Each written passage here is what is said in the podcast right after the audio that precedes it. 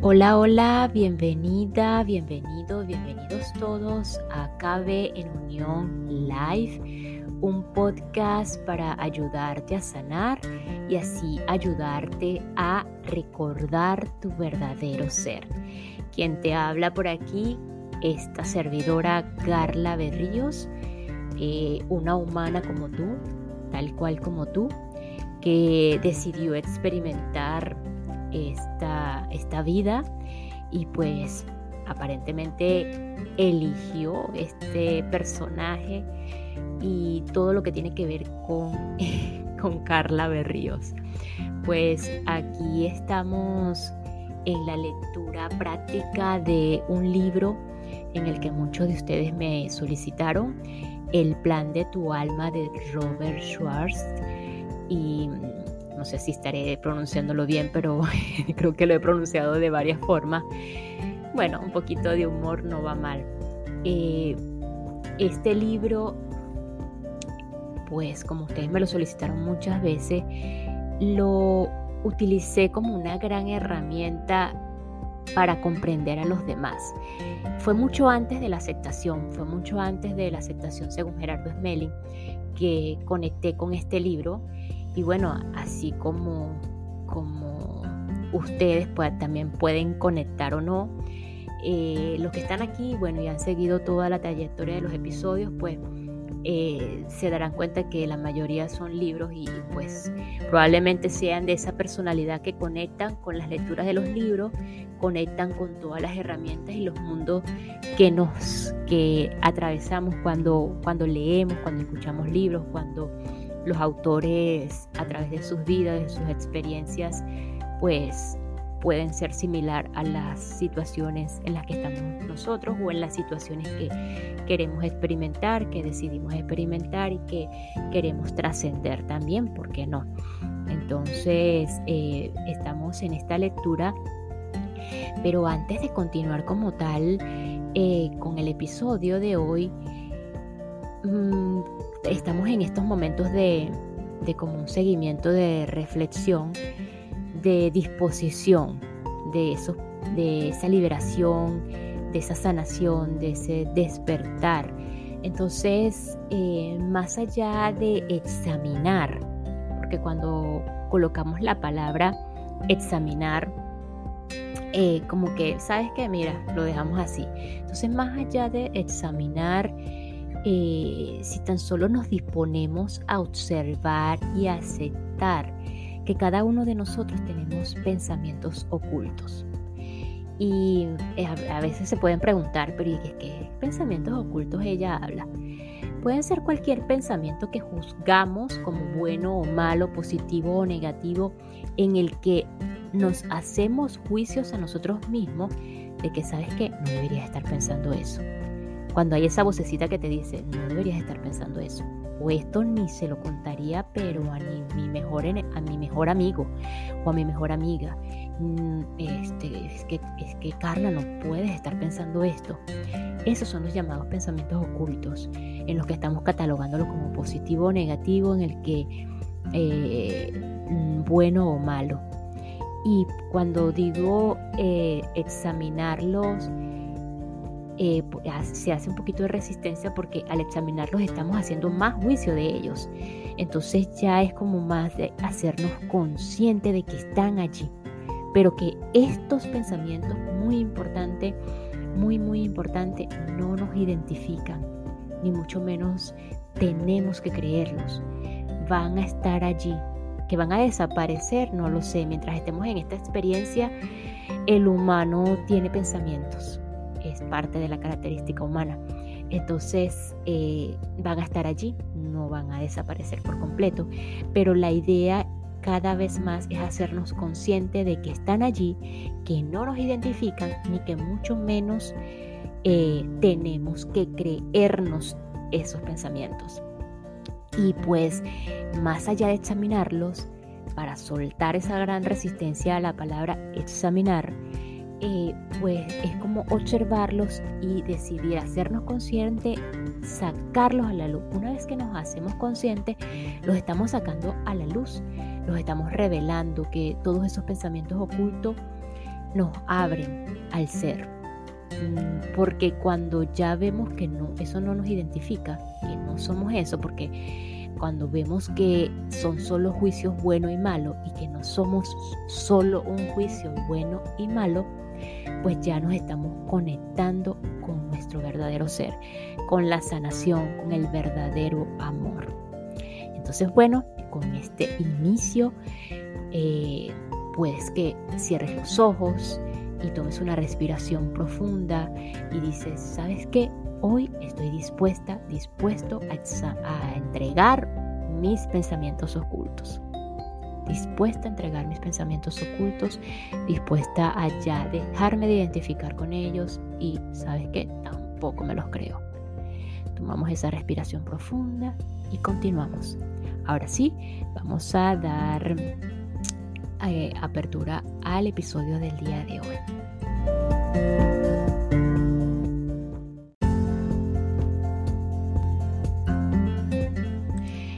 El episodio anterior estábamos hablando acerca de lo que eran las dimensiones superior e inferior, en el que es muy importante resaltar nuevamente que no significa que el superior sea mejor ni el inferior, no implica que sea peor en, este mismo, en esta misma orden de ideas de lo que tiene que ver con por qué planeamos los desafíos.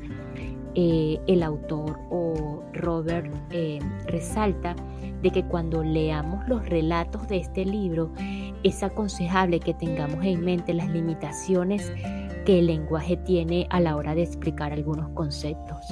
Por ejemplo, a veces diría que la gente viene del reino espiritual cuando se encarna y que vuelve a ese reino después de la muerte del cuerpo. Estas palabras y otras parecidas indican un cambio en la percepción, no en el lugar.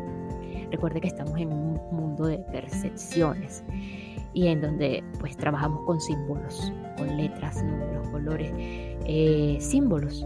Entonces no intentemos plantear una separación entre esas dimensiones de lo superior y lo inferior, en lo de lo espiritual y lo no espiritual, en lo de lo encarnado y lo no encarnado. Entonces la encarnación, lo que él explica aquí, es que no nos aparta literalmente de nuestro hogar eterno. Nuestro hogar eterno es ese ser, verdadero ser, que llamo yo en el inicio de, este podcast. En lugar de ello, sencillamente, eh, la encarnación nos limita eh, nuestra capacidad para ver la parte intangible del mismo. La muerte es la disolución, él lo, menciona como una disolución del velo que nos oculta el reino espiritual. Recuerden que esto no es para creernos, esto para creérnoslo, es para verificarlo, experimentarlo y tomar las herramientas que conectan con nuestra situación de vida, con nuestra nuestras diferentes situaciones que cada uno estemos eh, viviendo y qué herramientas podemos tomar. Él igualmente habla aquí un punto súper importante que son los conceptos de unidad y separación. Probablemente en muchos de mis episodios van a escuchar unidad y separación.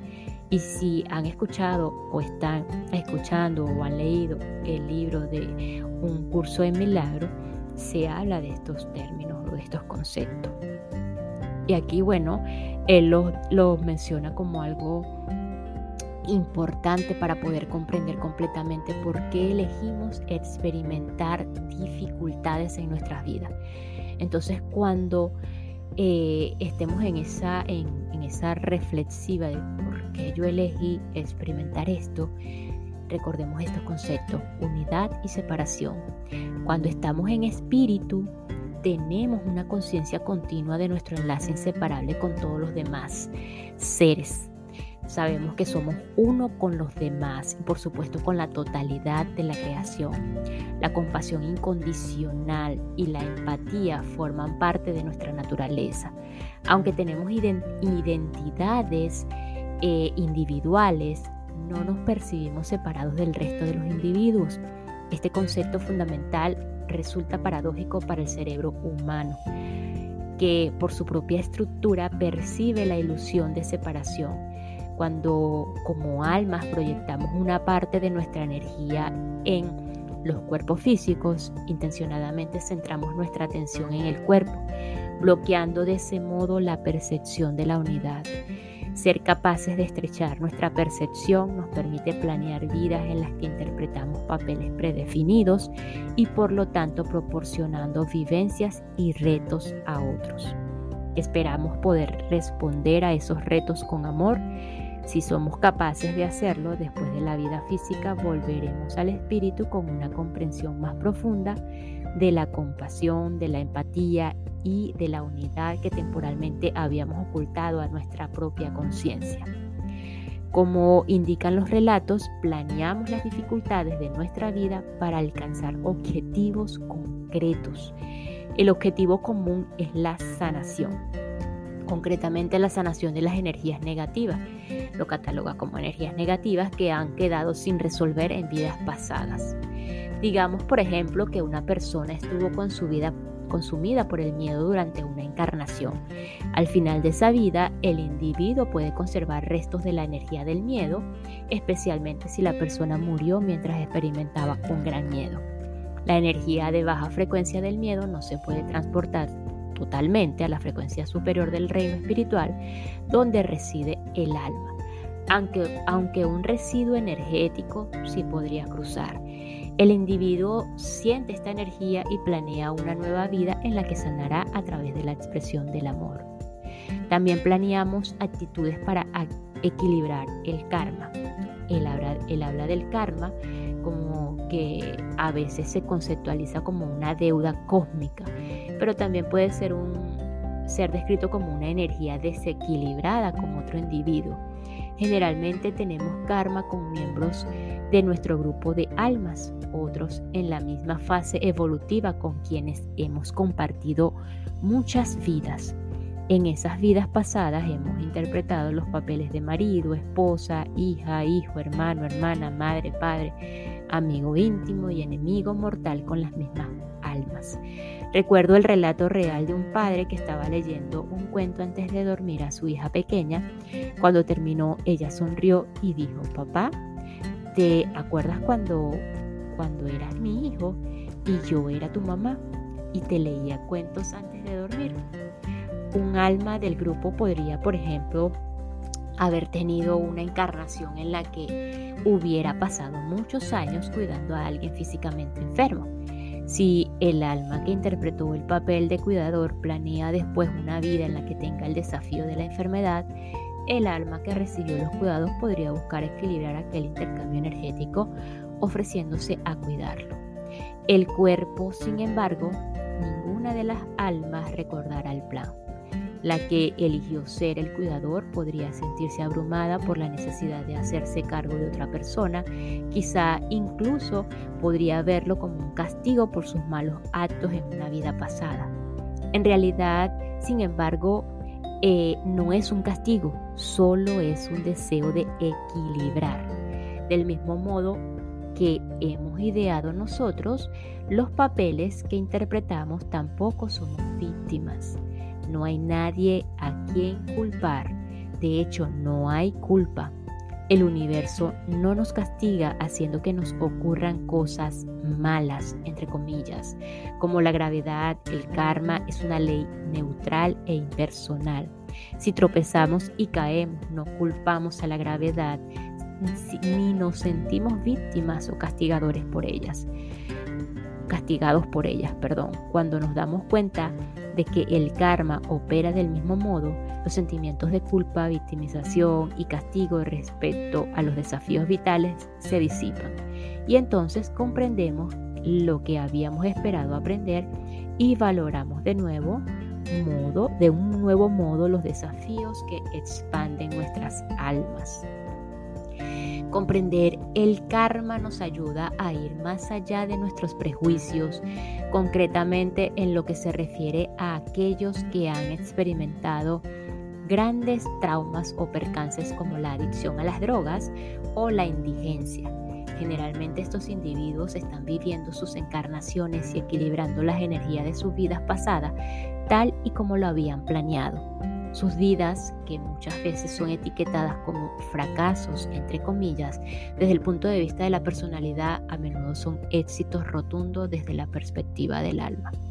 La mayor parte de las almas planean estas dificultades vitales para que sean de utilidad a otros. Este deseo es un aspecto fundamental de nuestra verdadera naturaleza como almas eternas. Cuando estamos en espíritu y somos conscientes de nuestra unidad con los demás, vemos el servicio como un propósito básico de la vida y las oportunidades para servir como enormes bendiciones. Ya que son almas que están equilibrando su karma, muchos de aquellos que parecen llevar vidas difíciles están realmente realizando actos de servicio. Un alma podría planear, por ejemplo, experimentar el alcoholismo para que otros puedan expresar compasión y así conocerse mejor a sí mismos. Los alcohólicos y otros que nos facilitan las experiencias que buscamos tienen que soportar algunas de las críticas más duras de la sociedad. Ojalá más gente supiera esto. Un trabajador de luz es alguien cuyo plan de vida es especialmente orientado al servicio. En general, el término se aplica a cualquiera que esté decidido a ayudar a los demás. Aunque no es necesario haber planeado grandes retos para ser un trabajador de luz, muchos lo han hecho precisamente con la intención de superar esas dificultades para el beneficio de toda la sociedad. Este tipo de trazado vital no es mejor ni peor que cualquier otro. De hecho, dado el enorme número de reencarnaciones que cada uno de nosotros planeamos, muchos interpretarán este papel en algún momento. Naturalmente planeamos las dificultades de la vida en parte para nuestro propio crecimiento personal. Como almas aprendemos mucho entre las encarnaciones, pero asimilamos las lecciones más profundamente en el plano físico. Aprender mientras estamos en espíritu es similar a un trabajo de clase. La vida en la tierra es el campo de estudio en el que aplicamos, probamos y perfeccionamos ese conocimiento. Es una poderosa experiencia para el alma. Finalmente, a pesar de las vivencias concretas que contengan todos los programas vitales que he examinado, estaban basados en el amor. Cada alma estaba motivada por un deseo de dar y recibir amor, libre e incondicionalmente, incluso en aquellos casos en los que el alma había acordado interpretar un papel negativo, entre comillas para estimular el crecimiento de otro individuo. Muchas almas estaban motivadas también por un deseo de recordar el propio amor. literalmente somos amor. Baso esta, afirmación no solo en mi investigación, sino también en mi experiencia personal directa, la revelación de mi alma que describí en el prefacio. Las dificultades vitales nos dan la oportunidad de expresar amor y de este modo conocernos más profundamente a nosotros mismos como amor en todas sus muchas facetas, empatía, perdón, paciencia, aceptación, valor, equilibrio y confianza. Nuestra experiencia terrenal como amor también tiene la forma o toma la forma de comprensión, serenidad, fe, gratitud, humildad, entre otras virtudes. El amor es el tema principal de la planificación prenatal y por tanto el tema principal de este libro. Al entrar en el plano físico, somos un amor que se oculta temporalmente a sí mismo. Cuando recordamos quiénes somos realmente, realmente nuestra luz interior, nuestro amor, brilla para que todos lo vean. Yo creo que esa es la razón por la que estamos aquí.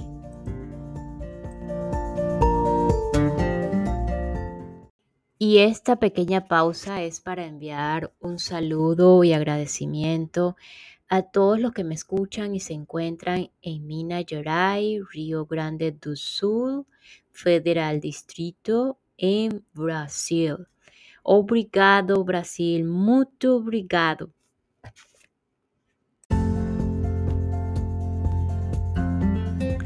Capítulo 2.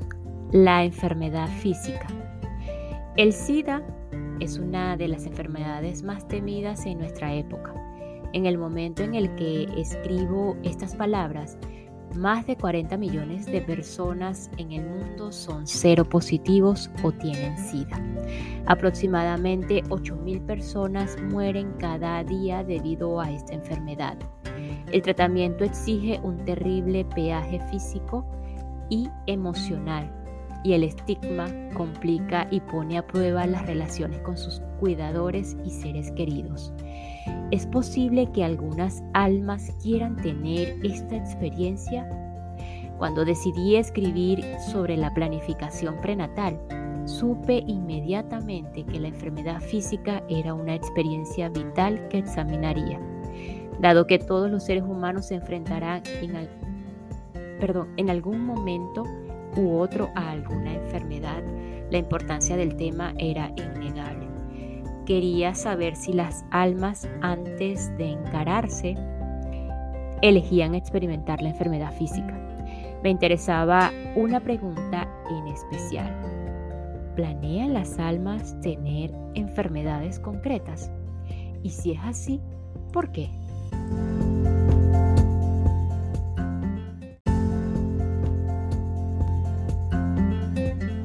Y nos despedimos de este episodio con la siguiente frase. Al entrar en el plano físico, somos un amor que se oculta temporalmente a sí mismo. Cuando recordamos quiénes somos realmente, nuestra luz interior, nuestro amor, brilla para que todos los vean. Pues continuamos en el siguiente episodio con el tema de la enfermedad física y algunos relatos de John Elmore. Gracias, gracias, gracias.